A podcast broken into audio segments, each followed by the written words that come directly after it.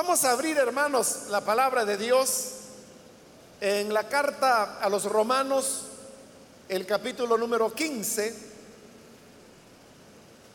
Ahí vamos a leer los versículos que corresponden en la continuación del estudio que estamos desarrollando en esta epístola.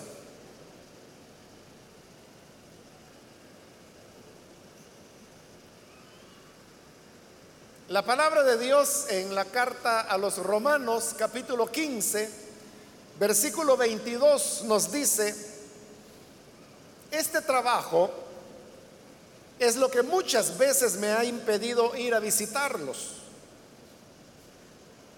Pero ahora que ya no me queda un lugar donde trabajar en estas regiones, y como desde hace muchos años anhelo verlos, tengo planes de visitarlos cuando vaya rumbo a España. Espero que después de que haya disfrutado de la compañía de ustedes por algún tiempo, me ayuden a continuar el viaje. Por ahora voy a Jerusalén para llevar ayuda a los hermanos ya que Macedonia y Acaya tuvieron a bien hacer una colecta para los hermanos pobres de Jerusalén. Lo hicieron de buena voluntad, aunque en realidad era su obligación hacerlo. Porque si los gentiles han participado de las bendiciones espirituales de los judíos, están en deuda con ellos para servirles con las bendiciones materiales. Así que una vez que yo haya cumplido esta tarea y entregado en sus manos este fruto, saldré para España y de paso los visitaré a ustedes. Sé que cuando los visite, iré con la abundante bendición de Cristo les ruego, hermanos, por nuestro Señor Jesucristo y por el amor del Espíritu, que se unan conmigo en esta lucha y que oren a Dios por mí. Pídanle que me libre de caer en manos de los incrédulos que están en Judea y que los hermanos de Jerusalén reciban bien la ayuda que les llevo de este modo, por la voluntad de Dios llegaré a ustedes con alegría y podré descansar entre ustedes por algún tiempo. El Dios de paz sea con todos ustedes. Amén. Hasta ahí dejamos la lectura. Pueden sentarse, por favor.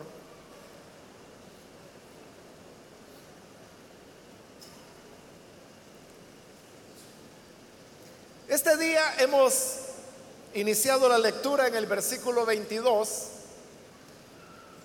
donde Pablo escribe, este trabajo es lo que muchas veces me ha impedido ir a visitarlos.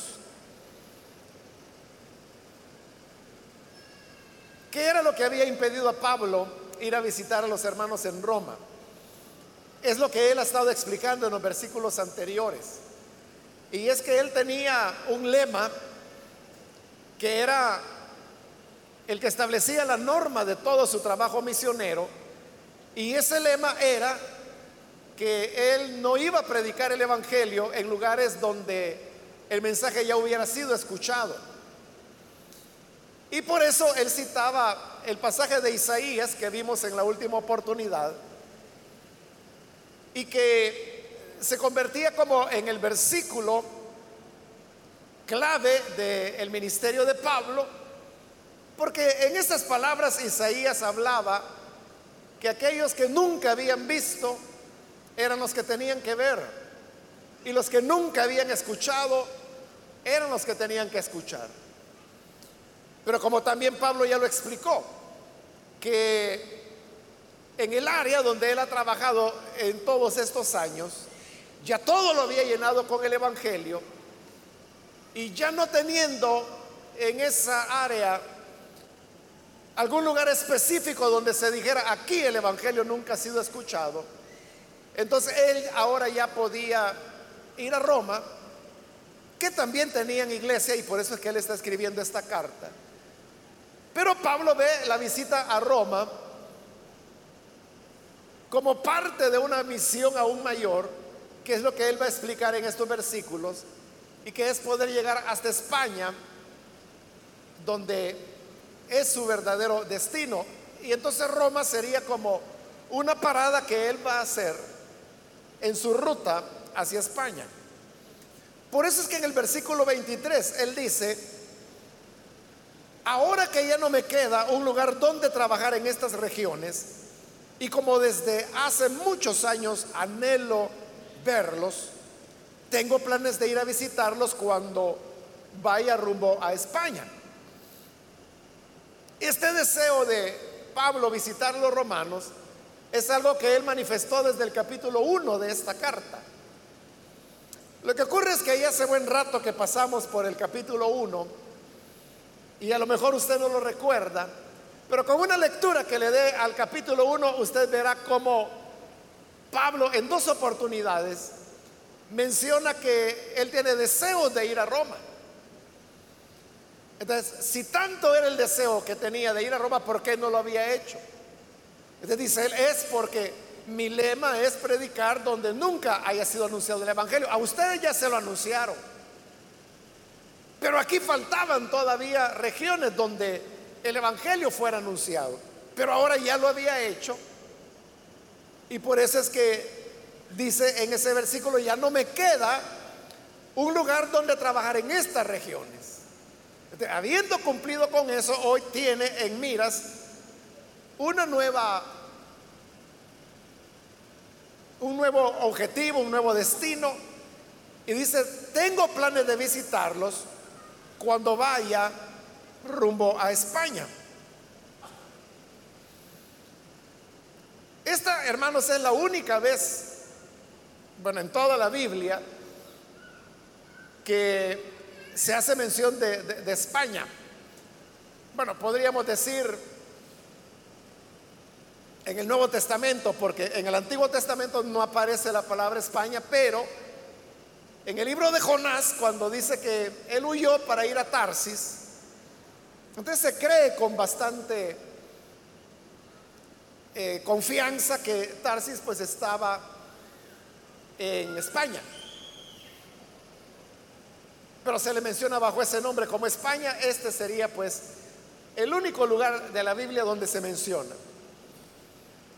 Al hablar de España,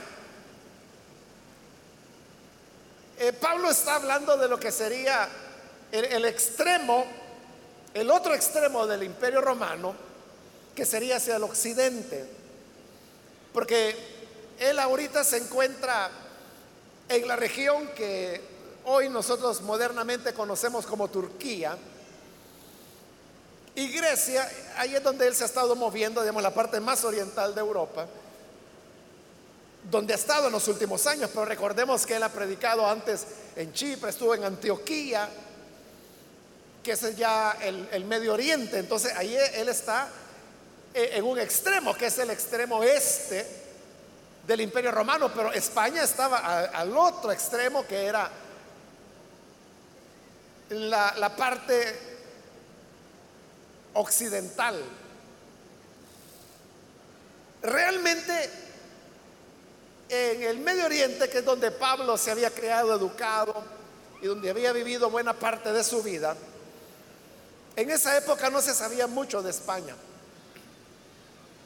Lo que la gente sabía es que España era el lugar de donde los romanos extraían metales, sobre todo para fabricar sus armas, pero era considerado así como un país remoto y verdaderamente estaba lejos. Pero no había mucha información acerca de él. Y era un territorio que por momentos estaba bajo el control romano, por otros momentos no. En ese momento sí lo estaba. Entonces no había mucha información, pero Pablo pues suponía que en esta región de España había campo para poder llevar el mensaje del Evangelio y también, hermanos, porque eso respondía a la estrategia misionera que Pablo había estado llevando a cabo a partir de lo que nosotros llamamos como su segundo viaje misionero. Y es que él se enfocó en las grandes ciudades para colocar ahí el Evangelio.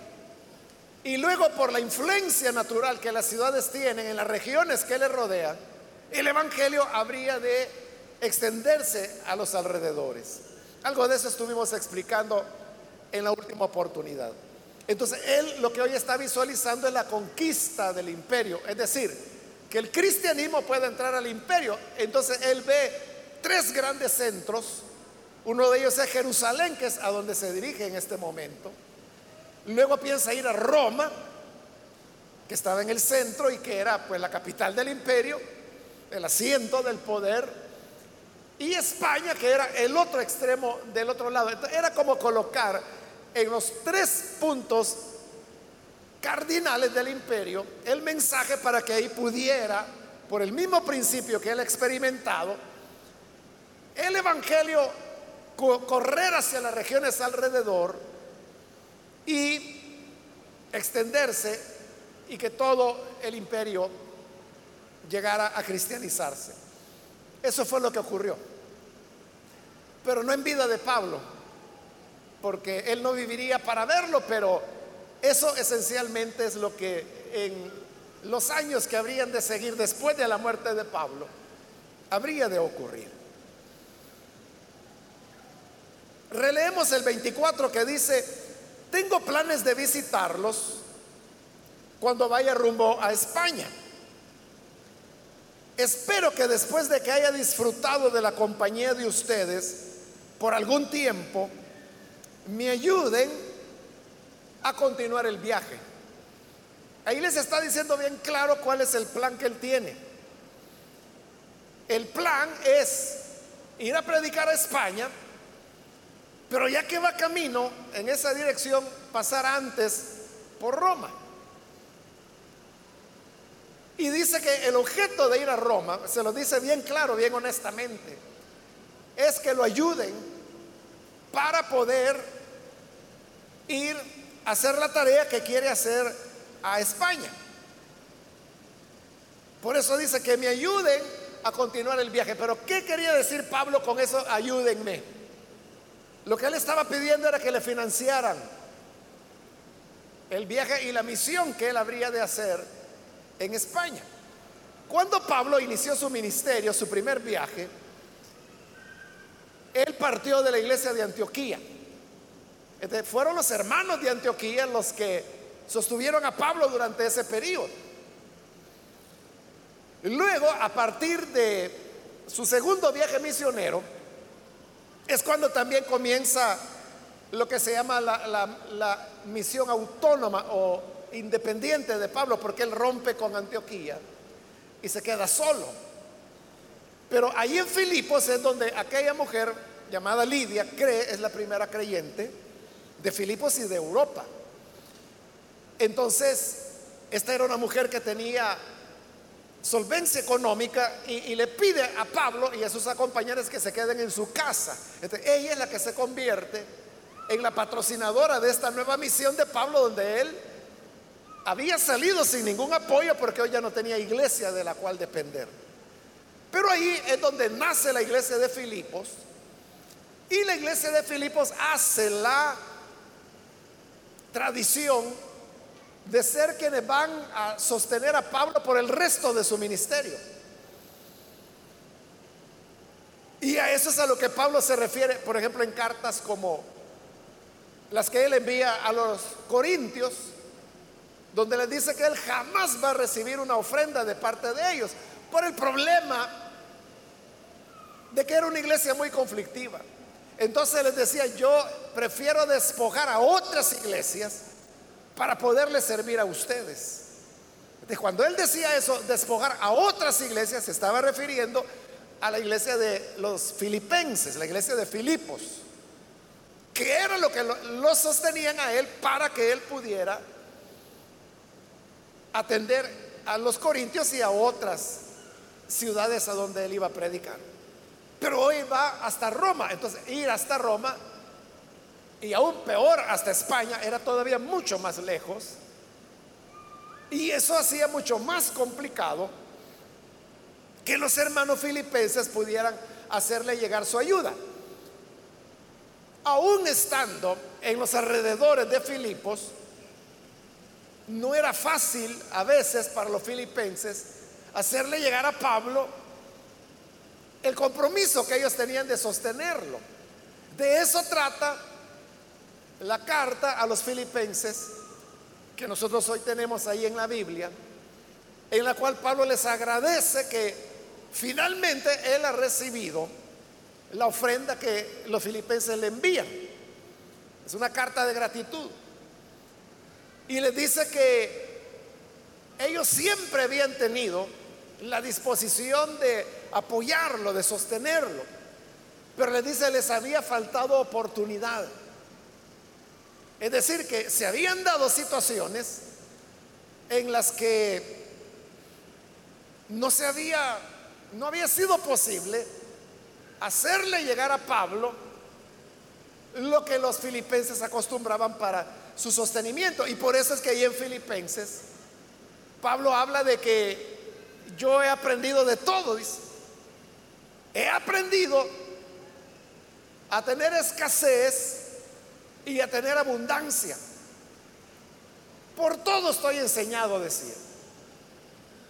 Esos momentos en los cuales los filipenses no podían hacerle llegar su ayuda, entonces para Pablo eran momentos de escasez. Simplemente él no tenía.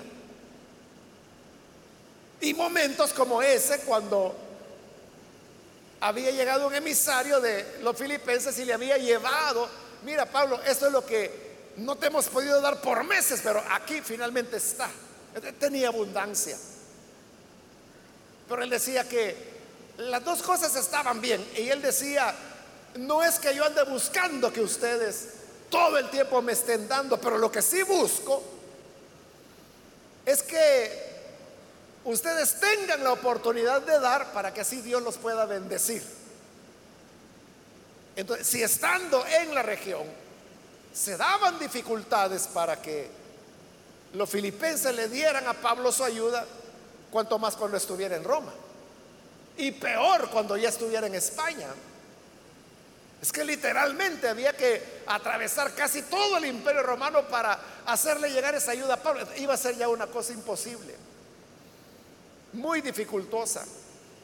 Entonces, por eso Él les dice, yo hermanos quiero pasar y quiero que me ayuden. Pero mire la franqueza con la cual Pablo está hablando con, e, con ellos.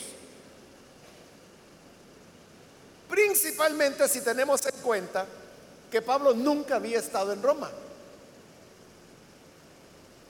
Que él no conocía a los hermanos de Roma y quizás peor aún, que los hermanos de Roma no lo conocían a él.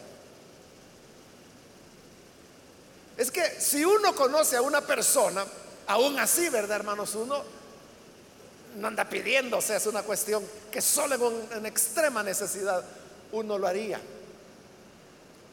Pero pedirle a alguien que usted nunca ha visto. Y por su parte los romanos Hoy Pablo les está diciendo, ya voy a llegar y quiero que ustedes me ayuden para ir a España. Y hermano, eso de ir a España no era, hermanos, como nosotros dijeron, vaya, pues mire, aquí hay cinco dólares para que tome el bus. O sea, porque no hay lugar del país, ¿verdad?, donde usted necesite cinco dólares para pagar un autobús, a menos que sea creo que no hay, ¿verdad? Ni siquiera los buses que van hasta la Unión cobran esa cantidad, aunque sea especial y todo eso que dicen. Pero eh, en, esta, en esa época no era así. O sea, hoy uno podría decir, mire, si de aquí es de Roma a España, bueno, hoy en día, ¿verdad? Es tomar un avión que en menos de una hora ya está en España, ¿no? Y dentro de Europa los precios son mucho más bajos. Pero en esa época, ¿qué avión, verdad? ¿O qué tren? ¿O qué autobús? ¿O qué carretera? Para llegar de Roma a España, era, hermanos, podían ser semanas de camino. Y en esas semanas de camino, ¿cuántas veces las personas comían?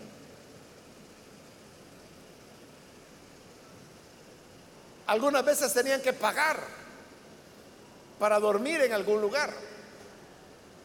Habían mesones, habían lugares donde, posadas donde la gente se podía quedar, pero todo era pagado.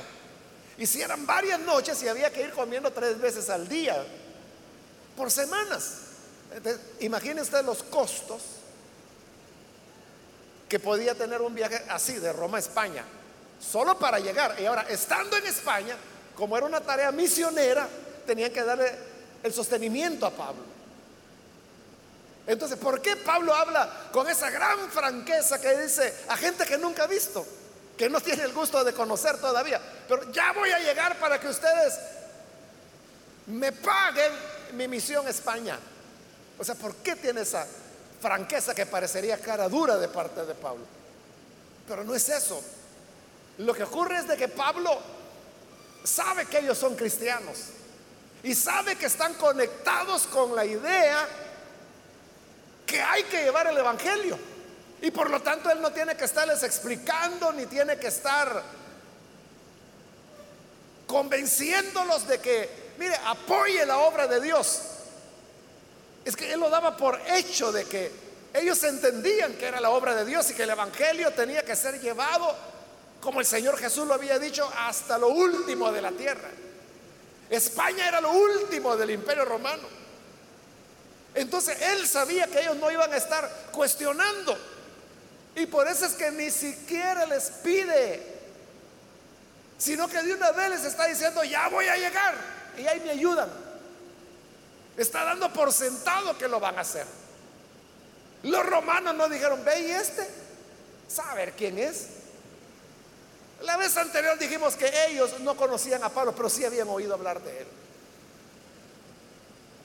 Pablo era un hombre de peso dentro de la iglesia que estaba en expansión. No se sabe quién llevó el Evangelio a Roma, quién fundó esa iglesia.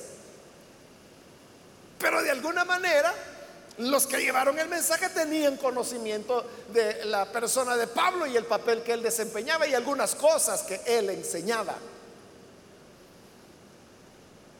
Tal vez no con la claridad con que Pablo se los está exponiendo en esta carta. ellos, los romanos, no tuvieron oportunidad de responder. Pero si hubieran podido responder, ellos dirían, claro hermano, venga. Y claro que lo vamos a hacer. Vamos a apoyarlo. Por eso es que Pablo habla con ese tipo de confianza. Quiera Dios que todos nosotros también, hermanos, estemos en esa sintonía de saber que la obra de Dios depende de nosotros. Si no somos nosotros quienes la apoyamos, y entonces, ¿quién lo va a hacer?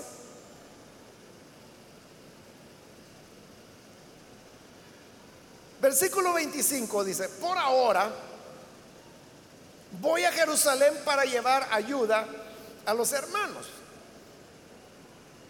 Él les está hablando de, sus planes. Estos planes, digamos, tienen dos momentos.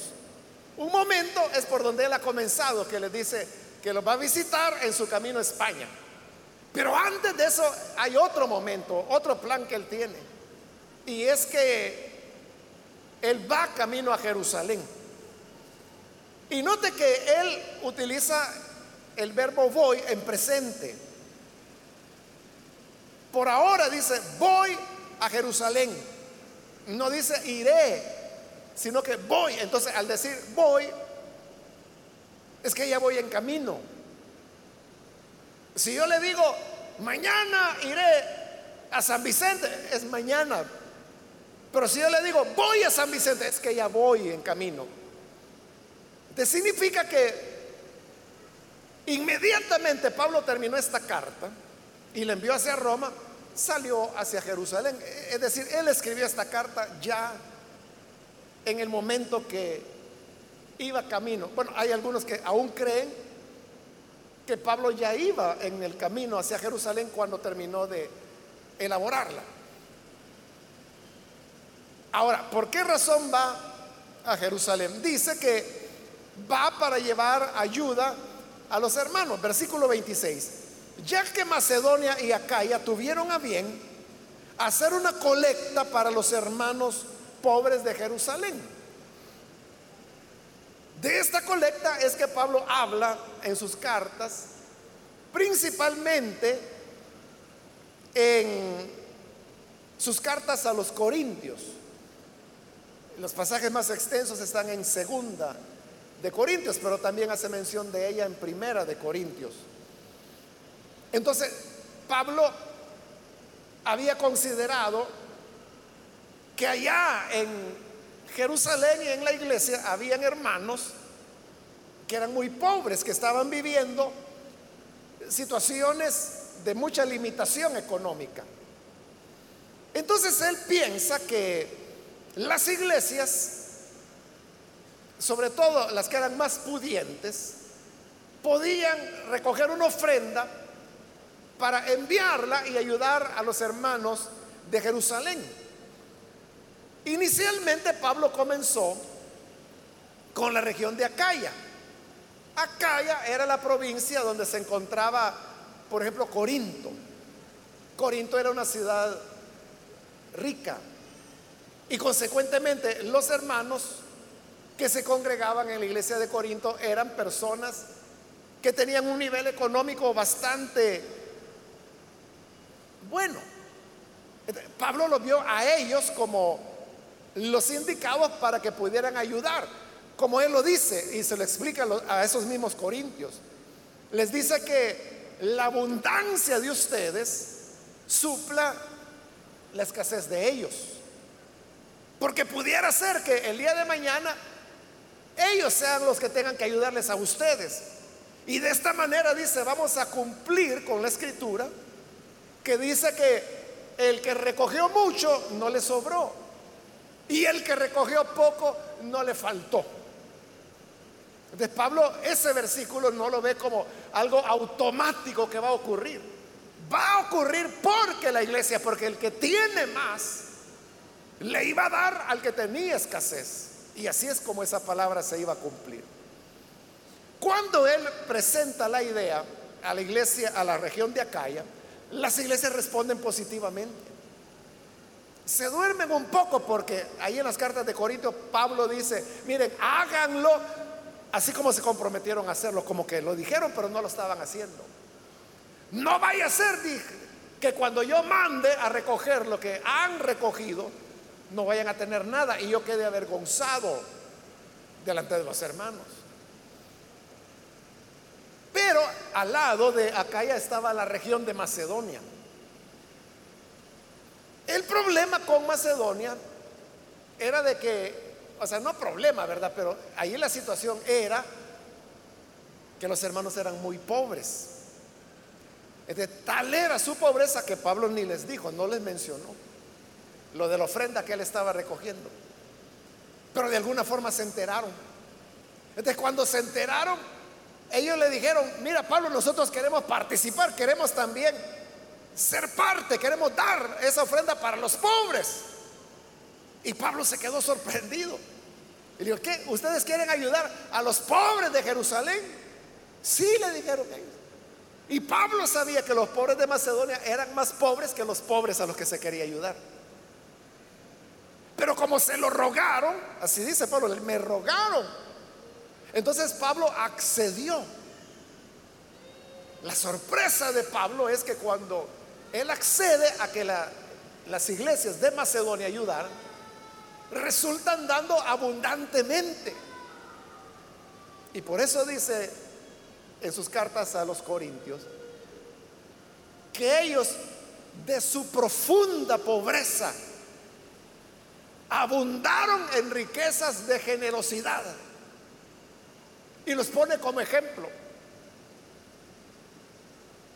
ven a los macedonios que de su profunda pobreza, esas son las palabras que Pablo utilizó, profunda pobreza, quizás hoy hermanos, eso sería el equivalente a lo que se llama pobreza extrema, ¿no? Dieron en abundancia entre ustedes, corintios, que son los que más favorecidos están, como que no van a dar. Por eso es que Pablo aquí está mencionando que Macedonia y Acaya tuvieron ese buen propósito de hacerlo. Pablo no menciona que de él fue la iniciativa. Y tampoco menciona la región de Galacia, que en Primera de Corintios es, él menciona que también estaban participando de la ofrenda. eran varias iglesias que habían recogido dinero por un tiempo.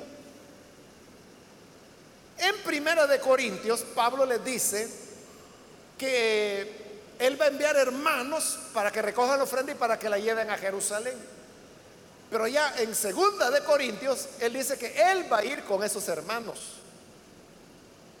Y que cada iglesia puede nombrar un representante que vaya como testigo que todo lo que se va a recoger efectivamente se va a entregar allá en Jerusalén. De esa ofrenda es que Pablo está hablando. Versículo 27. Lo hicieron de buena voluntad, aunque en realidad era su obligación hacerlo. Porque si los gentiles han participado de las bendiciones espirituales de los judíos, están en deuda con ellos para servirles con las bendiciones materiales. Entonces dice Pablo, ellos han reunido esta ofrenda y lo han hecho de buena voluntad. Pero la verdad, dice Pablo, es que ellos están obligados a hacerlo. ¿Por qué estaban obligados a ayudar a los pobres de Jerusalén? Ahí Pablo lo está explicando, porque ellos, dice, recibieron de la iglesia de Jerusalén las bendiciones espirituales. En realidad, en el griego, lo que Pablo escribió es, ellos recibieron de Jerusalén los espirituales. Así dice, los espirituales. Por lo tanto, dice, ellos deben servirles con los materiales. Así, esas son las palabras que Pablo escribió. Que ellos recibieron los espirituales, por lo tanto, tenían que contribuir con los materiales. Pero claro, eso en español no tiene sentido. Por eso es que, por ejemplo, Casiodoro de Reina le añadió la palabra bienes. Porque si ellos recibieron los bienes espirituales, ellos deben ayudarlos con sus bienes materiales. Y en el caso de la NBI, que es la que yo estoy usando, es la palabra bendiciones. Si ellos recibieron las bendiciones espirituales, ellos deben darle las bendiciones materiales. Este, hermanos, era el modo de trabajo de Pablo, era en cuanto a las finanzas, esa era su lógica, que él expone también en sus cartas a los Corintios, precisamente cuando está hablando del tema este de la ofrenda. Perdón, es en 1 Corintios 9, ahí no está hablando del tema de las ofrendas, sino que está hablando del tema del sostenimiento de los ministros. Que los que anuncian el Evangelio tienen que vivir del Evangelio, dice Pablo. Y lo justifica diciendo, porque si ellos, refiriéndose a los ministros, siembran en nosotros lo espiritual, cuanto más no, van no pueden cosechar ellos lo material. Entonces Pablo lo ve así como un intercambio que recibimos de los ministros la bendición espiritual, entonces yo debo darles la bendición material. Esa es la lógica de Pablo.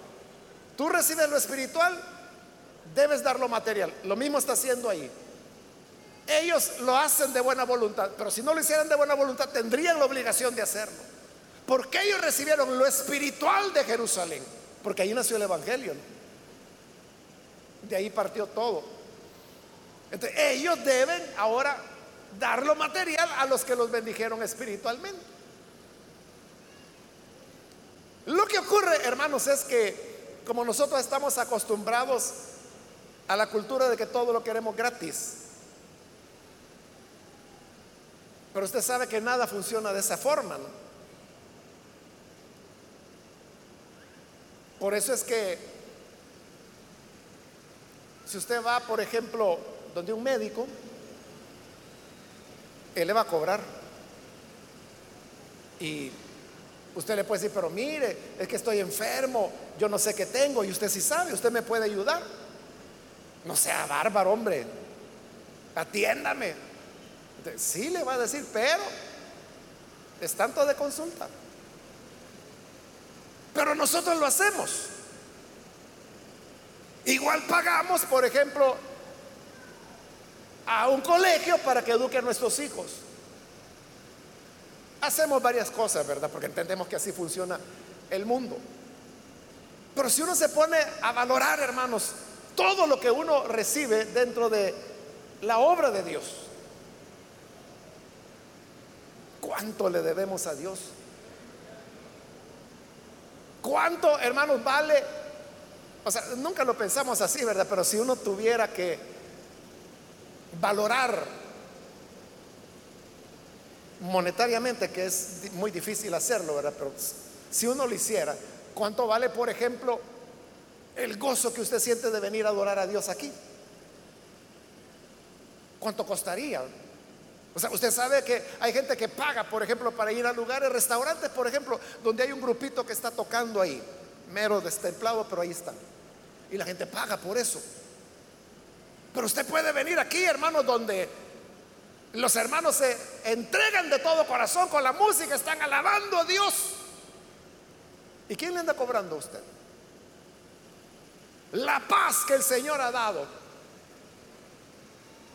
en cuanto monetariamente, ¿cuánto puede valer eso?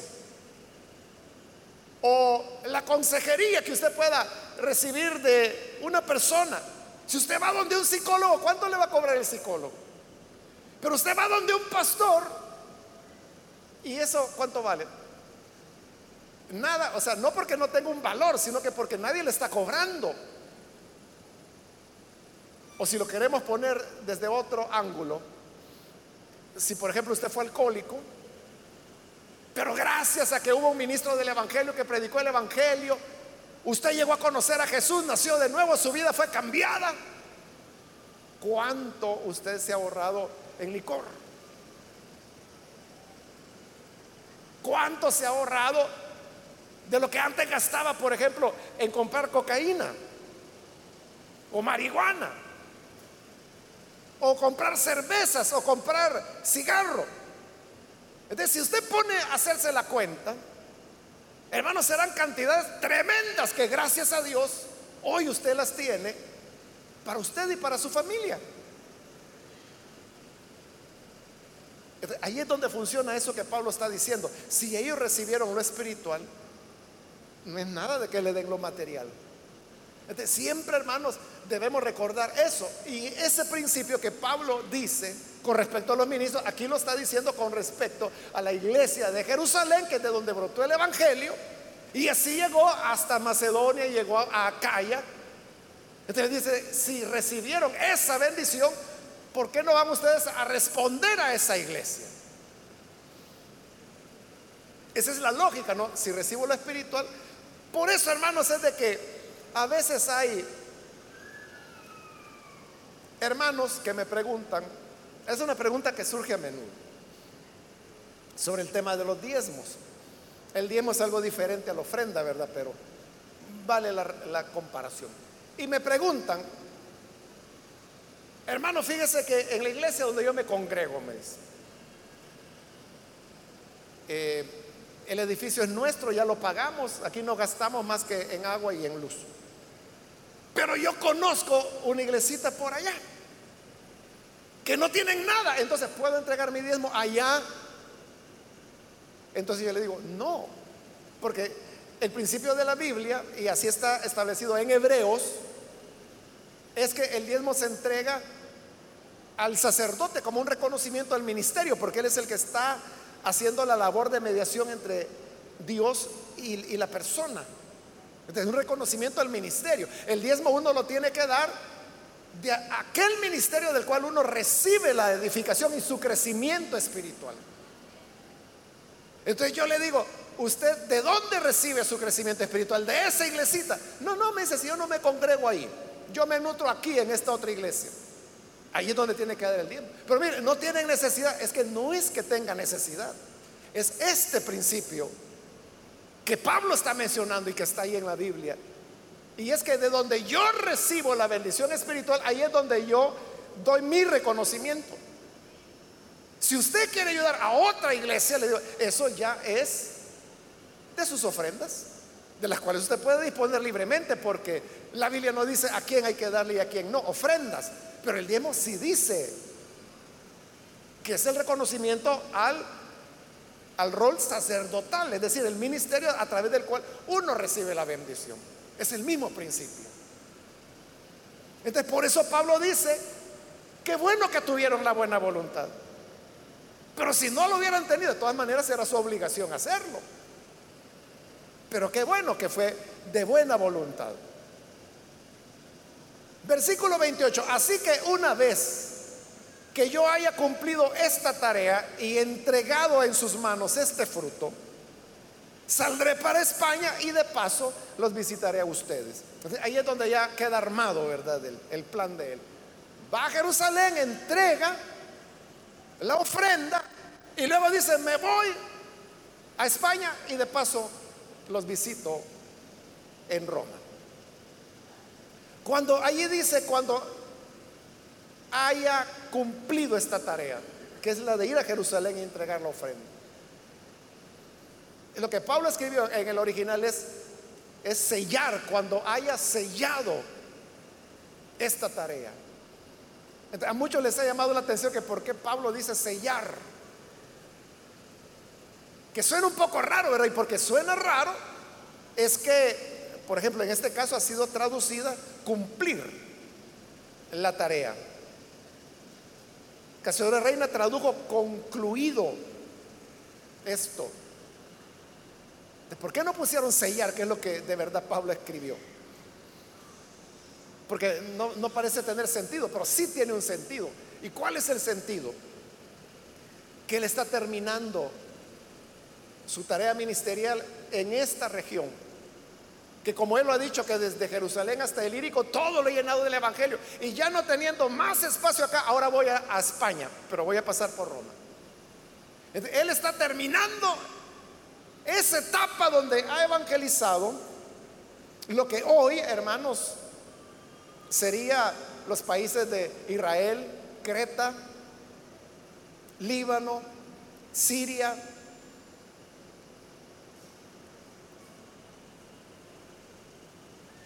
Grecia y acabo de decirle el nombre, hermanos, del, otro país que ya me voy a acordar. Pero todos esos países se los había llenado con el Evangelio. Entonces, habiéndolo llenado, él está terminando esa tarea. Pero para él el sello u otra manera muy nuestra decirlo sería la cereza del pastel que él quiere poner como acto final para cerrar esa etapa de su ministerio es, hermanos, Turquía es el otro país. Turquía. La cereza del pastel es entregar esa ofrenda a los hermanos. Entonces, como diciendo, hermanos, ustedes están pasando hoy gran necesidad, pero recuerden que hace algunas décadas atrás ustedes presentaron el Evangelio, se esforzaron, había habido mártires. Pablo había consentido, por ejemplo, en el martirio de Esteban en Jerusalén. Pero eso no fue en vano. Ahora el Evangelio había llegado hasta allá, hasta lo que hoy es Albania. También hay que añadir ese país, Albania. Entonces, esa semilla que aquí fue regada con sangre de los mártires, ha dado fruto y se ha extendido hacia allá. Y esos hermanos, en gratitud por su esfuerzo, por su sacrificio, aquí mandan esta ofrenda para ustedes los pobres. Y ese para él iba a ser el sello del trabajo. Y habiendo concluido eso, ir a otra etapa, a España como lo está planeando. Por eso es que él lo llama sellar esta tarea. Versículo 29, sé que cuando los visite, iré con abundante bendición de Cristo. Entonces, cuando él habla de que va a ir con abundante bendición, ¿a qué bendición se está refiriendo? Él las ha mencionado en esta carta a los romanos, lo que pasa es que las hemos visto en diferentes puntos, pero él ha dicho, por ejemplo, que quiere ir para ganar algunos para el Evangelio, que quiere ir para compartir con ellos un don espiritual, que quiere ir a visitarlos para edificarse mutuamente, que quiere ir para que se puedan consolar el uno al otro. A todo ese conjunto de cosas es lo que Pablo llama la bendición de Cristo. dice, cuando vaya ustedes, quiero llegar con esa bendición. Ese es el plan. Pero usted sabe que uno puede planear, pero al fin y al cabo es Dios. Es lo que dice la carta de Santiago, que no podemos decir, mañana iré a tal lugar, compraré, venderé. Más bien, dice Santiago, deberían decir, si el Señor me lo permite. O como decimos nosotros, si Dios quiere, haré esto, haré lo otro. Entonces, ahorita Él ha dicho lo que quiere hacer. Y ahí viene el refrán, que el hombre dispone, perdón, el hombre propone y Dios dispone. Entonces, Pablo sabe que la última palabra lo pone Dios. Entonces, como la pone Dios, él ahora ruega que oren por él. Dice el versículo 30, les ruego hermanos, por nuestro Señor Jesucristo y por el amor del Espíritu, que se unan conmigo en esta lucha. ¿Y cómo se van a unir? Que oren a Dios por mí y él tiene dos peticiones por las cuales quiere que oren. Versículo 31. Número uno dice, pídanle que me libre de caer en manos de los incrédulos que están en Judea. Y número dos, que los hermanos de Jerusalén reciban bien la ayuda que les llevo. Esas son las dos peticiones que Pablo le está haciendo. Únanse conmigo en oración. Oren por mí. Por esas dos peticiones. Número uno, que el Señor me libre de los incrédulos de Jerusalén. Y segundo, que los hermanos de Jerusalén reciban bien la ofrenda que yo le llevo. De seguro los, los, romanos oraron por eso, como también estaban orando todas las iglesias que Pablo había dejado fundadas en Acaya, en Macedonia, en Galacia, en Asia. Pero ahora aquí hay una pregunta importante. ¿Dios respondió a estas oraciones?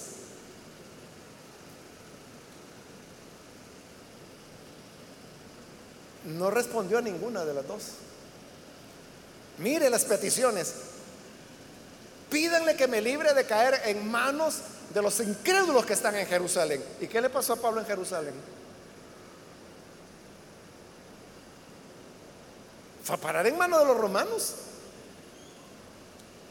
que no eran creyentes, obviamente. Entonces fue a parar en manos de los incrédulos, que él dijo, oren para que no me ocurra eso. Y eso le ocurrió. Y la segunda petición es que reciban bien la ayuda que les llevo. Y tampoco ocurrió eso. Y eso lo vemos en el libro de los Hechos de los Apóstoles, que cuando Pablo finalmente llega a Jerusalén, los hermanos no le reciben la ofrenda que lleva para los pobres. Porque ellos, como Santiago le dice, son celosos de la ley. Ellos eran creyentes, eran los judaizantes.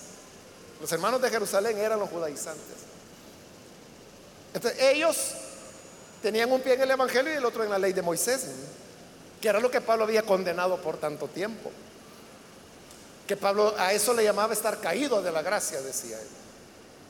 Pero hoy Pablo está buscando una conciliación cuando va a Jerusalén a visitarlo. Pero Santiago le dice, mira, aquí todos son celosos de la ley. Entonces no le reciben la ofrenda. ¿Por qué no se la reciben?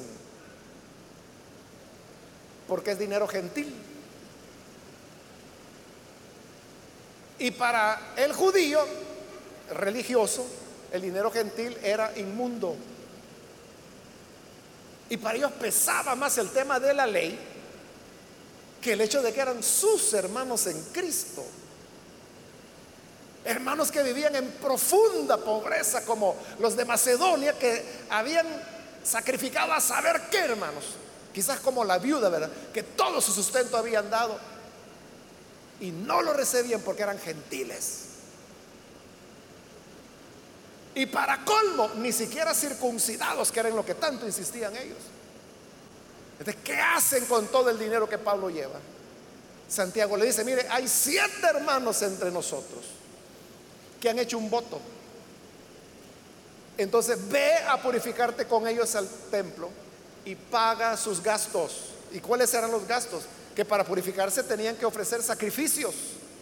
Entonces le dice, mira, con ese dinero que traes, mejor compra las vacas, los corderos, lo que, el aceite, la harina que necesitan para su rito de purificación. Y Pablo lo hace porque está obedeciendo. el dinero que era para los pobres va a terminar en los tesoros del templo, que estaba bajo control de los saduceos, que eran la clase sacerdotal. Ese es el triste final.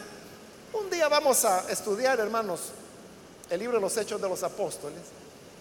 Y esto que le estoy explicando brevemente lo vamos a ver mucho más detalladamente. el hecho es que no recibieron la ofrenda.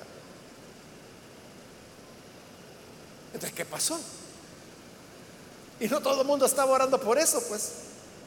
Pablo mismo estaba pidiendo eso. Algo está mal. ¿Sabe lo que está mal? No es que Dios haya fallado, no es que la oración no sirva, no, no, la oración no está mal, Dios no está mal. Lo que está mal es nuestra mentalidad.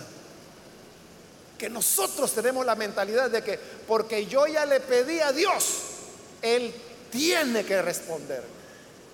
Él tiene que hacer lo que yo le he pedido. ¿Y a cuenta de qué? ¿Quién eres tú?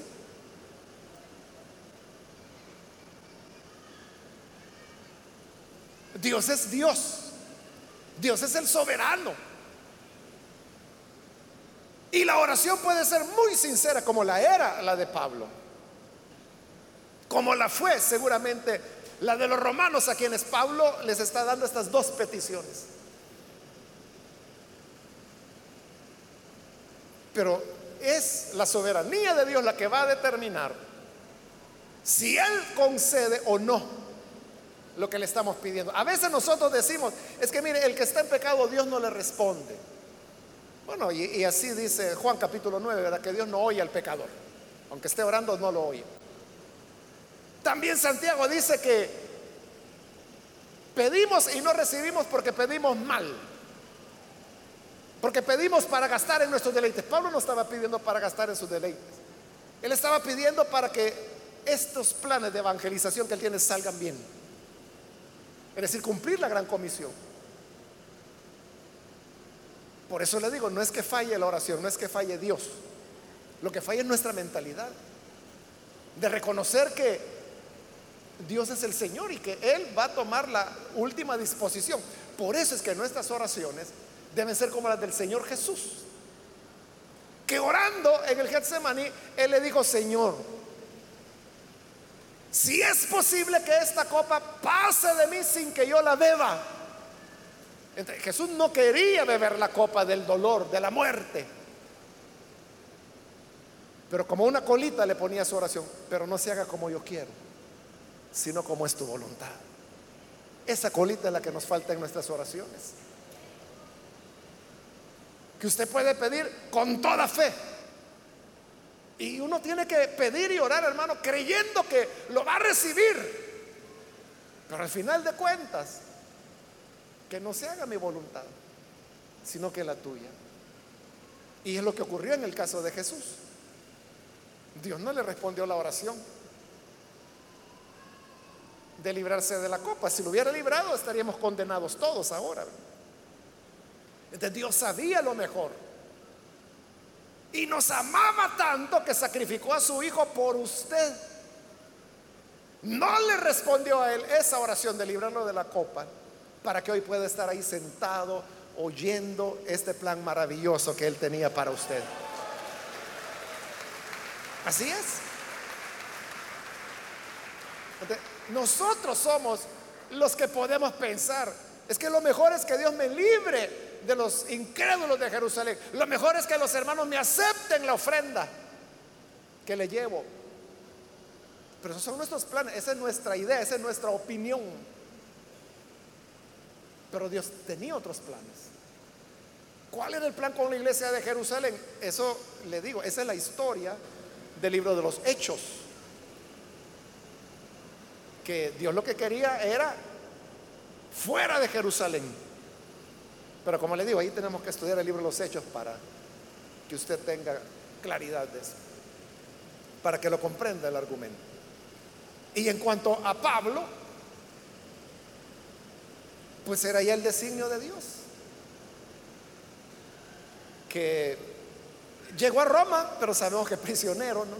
Sabemos que en Roma todavía pudo predicar por dos años y ahí termina el libro de los hechos. Entonces, los planes de Dios son diferentes. Nosotros lo que tenemos que tener es esa comprensión, hermanos. Quien va a dar la última palabra es Dios. Y nosotros podemos orar, podemos hacer lo que queramos. Pero al final la voluntad de Dios es la que será hecha. Como le digo, tenemos que orar creyendo sinceramente la oración. Creyendo que vamos a recibir la respuesta. Pero al final e-, es Dios. Entonces, si yo entiendo eso, cuando en la vida suceda que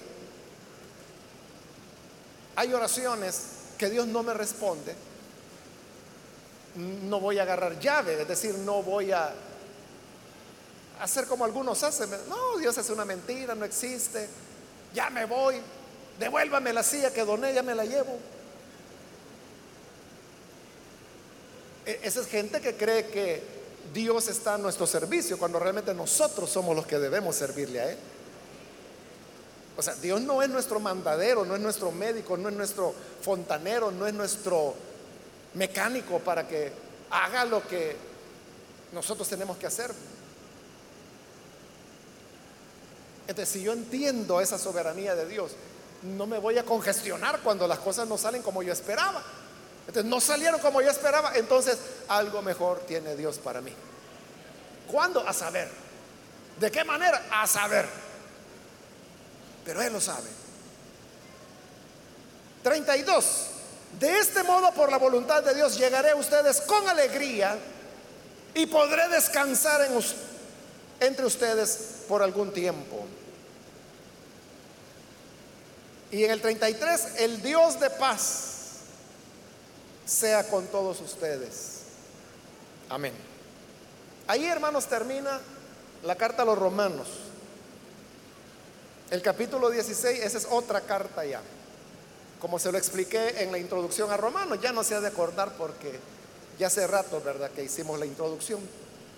Pero la carta a los romanos aquí termina. Los manuscritos de la carta a los romanos del año 200 para atrás, es decir, los más antiguos, esos manuscritos, después del versículo 33, tienen lo que hoy son los versículos 25 al 27 del capítulo 16. Es decir, que en las copias más antiguas de Romanos el capítulo 16 no está, sino que termina en el capítulo 15, pero con los versículos 25 al 27 del capítulo 16, que es el cierre, lo que hoy tenemos como el cierre. Entonces lo que realmente ocurrió es que abrieron ese espacio, separaron esa bendición final de los versículos 25 al 27 del capítulo 16 para insertar otra carta de Pablo, que es la que hoy tenemos en el capítulo 16. Pero esto lo vamos a explicar más detalladamente en la próxima oportunidad. Cuando nos corresponda el capítulo 17, ahí vamos a explicar qué carta es esta, a quién iba dirigida, cuál era su propósito. Y eso nos va a hacer entender ciertas contradicciones que han resultado complicadas cuando se cree que el capítulo 16 es parte de Romanos, cuando realmente no lo es. Pero eso, como le digo, será en la próxima oportunidad. Por ahora, hermanos, creo que la lección fundamental que podemos aprender es que aquí el soberano es Dios. Y que nosotros podemos hacer planes, podemos orar por ellos, pero al final será la voluntad de Dios la que prevalezca. Y ya sea que nos otorga lo que le pedimos o que no, que sea el nombre del Señor bendito. Igual que Job, ¿verdad? Que decía, aunque Él me mate, en Él esperaré. De Él recibimos los bienes, felices recibimos los bienes. ¿Por qué no vamos a recibir los males? Dice Pablo. Y no vienen del mismo Dios, pues. Y dice la escritura, en todo esto Job no pecó, porque no atribuyó a Dios ningún despropósito. Job dejó, todo tiene su propósito. Que Dios nos guarde para que tampoco nosotros vayamos a pecar. Cerremos nuestros ojos. Señor, gracias te damos, porque a través de tu palabra nos damos cuenta que tú eres el soberano y nosotros solo débiles criaturas que no conocemos ni discernimos cuál es tu plan y mucho menos, ni siquiera entendemos lo que es para nuestro provecho y lo que no. Por eso, Señor, hemos entregado a ti el control de nuestra vida. Y te rogamos que tu voluntad sea hecha. La aceptaremos con gozo sabiendo que tú conoces y buscas lo mejor para cada uno. Te rogamos también por aquellos que a través de los medios de comunicación hoy se están entregando a ti, recibiéndote como Salvador. Perdónales, produce en ellos el nuevo nacimiento para que puedan servirte, Señor, y caminar por este sendero de obediencia y de reconocimiento que tú eres el Señor y el que nos cuida en todo momento. Gracias Señor porque siempre tu voluntad es la mejor y la aceptamos sin quejas. Por Jesús nuestro Señor lo pedimos. Amén.